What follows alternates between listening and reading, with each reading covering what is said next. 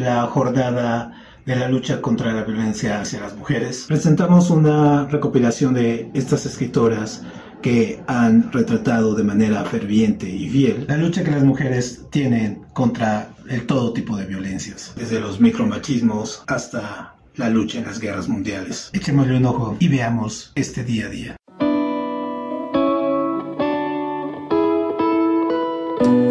La dominación masculina, Pierre Bourdieu.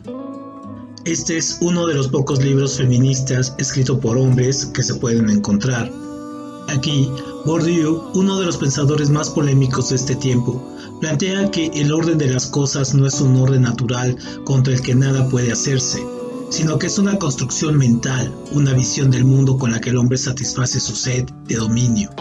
Es un análisis sociológico y etnográfico sobre cómo las mujeres y los hombres hemos asumido la realidad con una estructura predeterminada.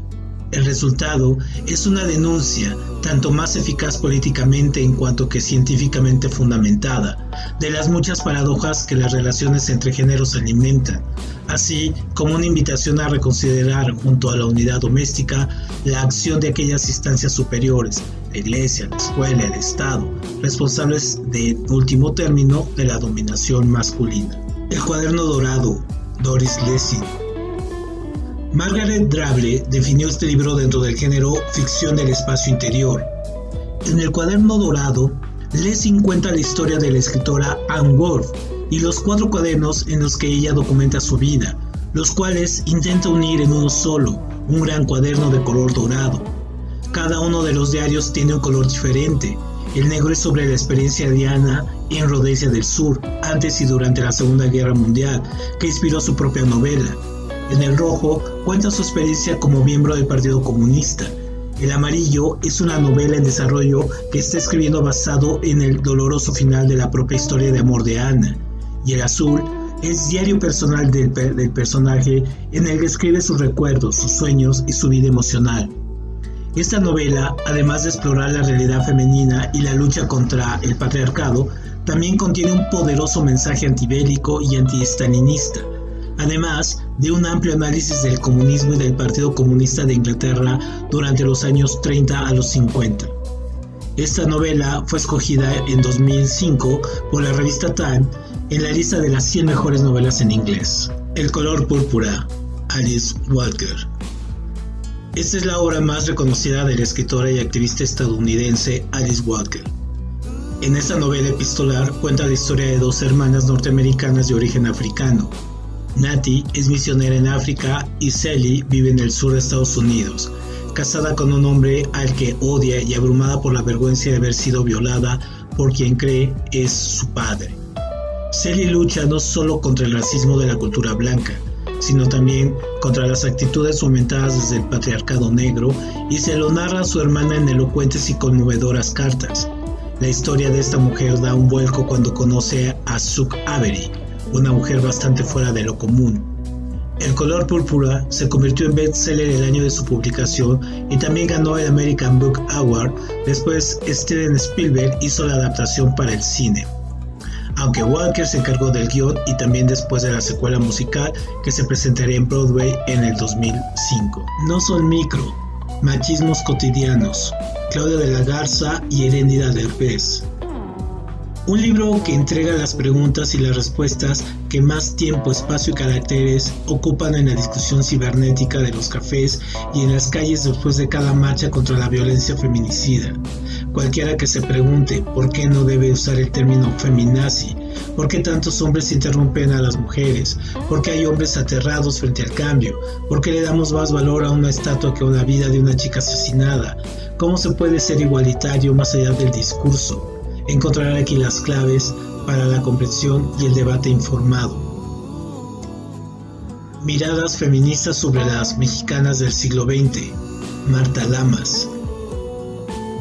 Este libro parte de la idea de que las mujeres no son en sí mismas una categoría de análisis suficiente, ni sujetos de una narración histórica unitaria, sino protagonistas de relatos con tramas múltiples y casi siempre disonantes, aborda diversos aspectos de la vida de la mujer que van desde el análisis de sus trayectorias políticas del siglo XX hasta la apertura de nuevos espacios laborales, de la subsecuente transformación de su papel social, pasando por la conquista de sus derechos, el tratamiento literario, la feminidad, la situación de las exoservidoras, la búsqueda de reflexión de la mujer de todos los días. Feminismo para torpes. Nerea Pérez de las Heras.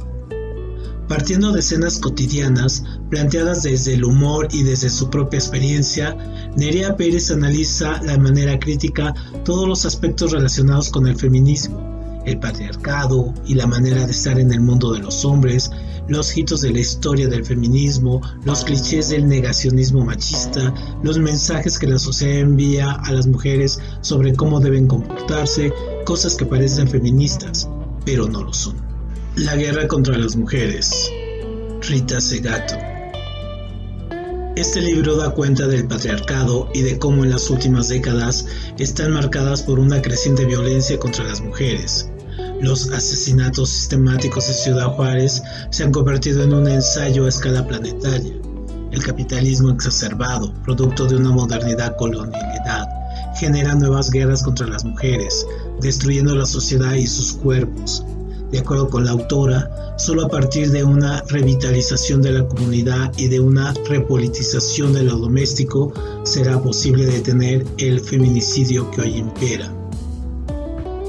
Todos deberíamos ser feministas. Chimamanda Ngozi Adichie. Ser feminista no es solo cosa de mujeres. Chimamanda lo demuestra en este libro donde parte de una definición singular de lo que significa ser feminista en el siglo XXI.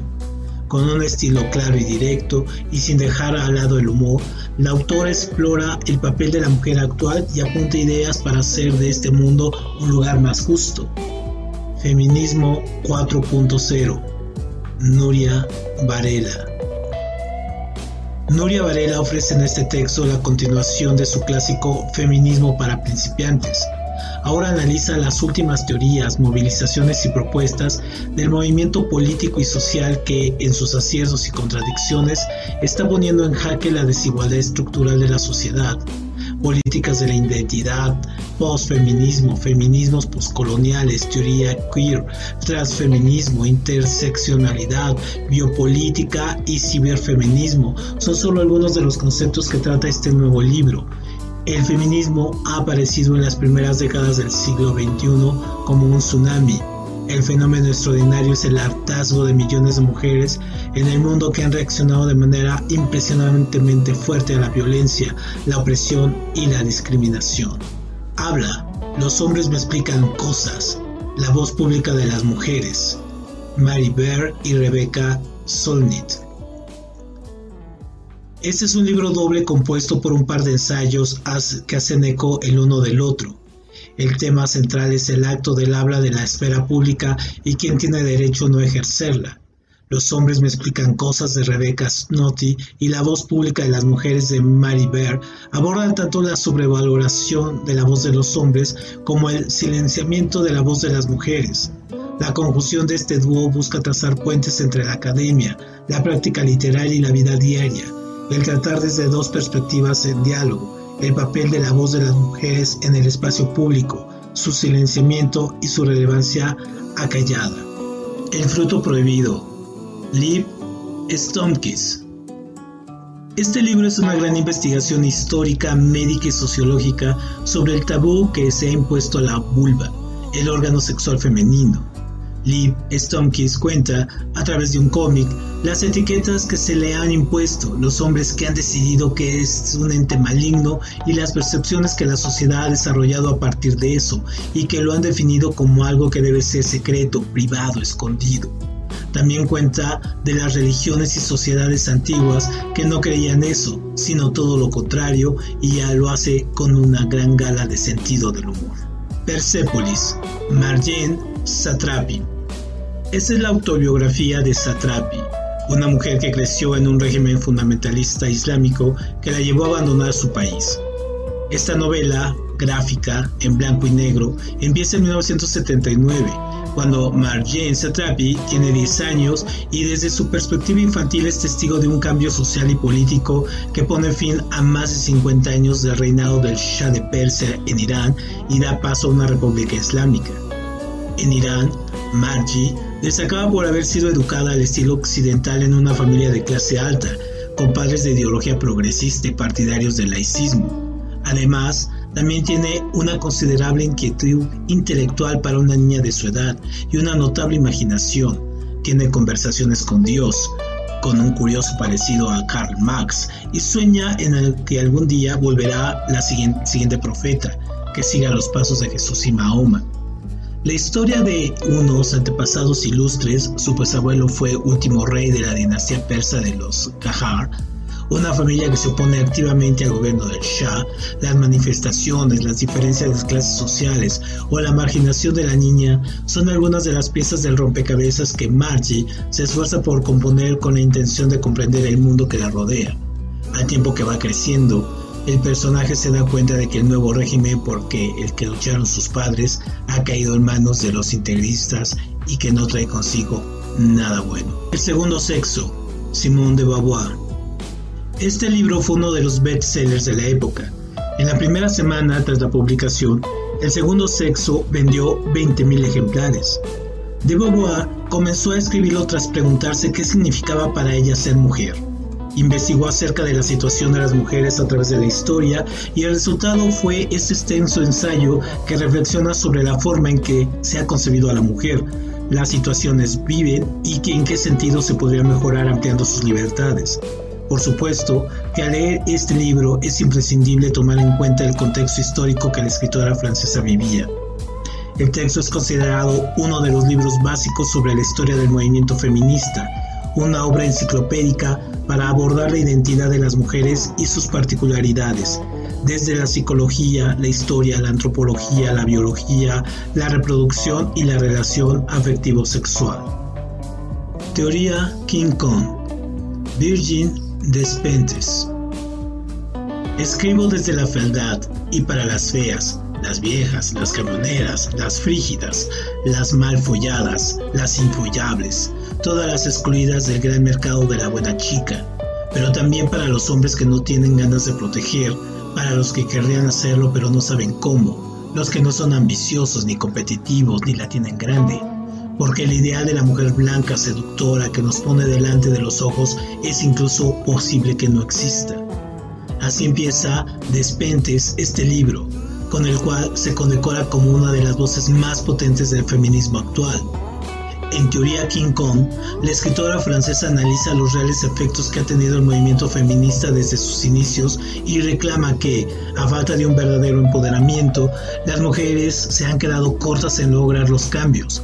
Además, reclama que una sociedad machista pone en una terrible posición no solo a las mujeres, sino también a los hombres, pues partiendo desde el estereotipo que define a la mujer blanca, también se encajona al hombre a tener que ser de una forma determinada, explica por qué el feminismo no es para las mujeres y reclama que la lucha por la equidad de género es tan importante como la lucha contra el racismo y la xenofobia.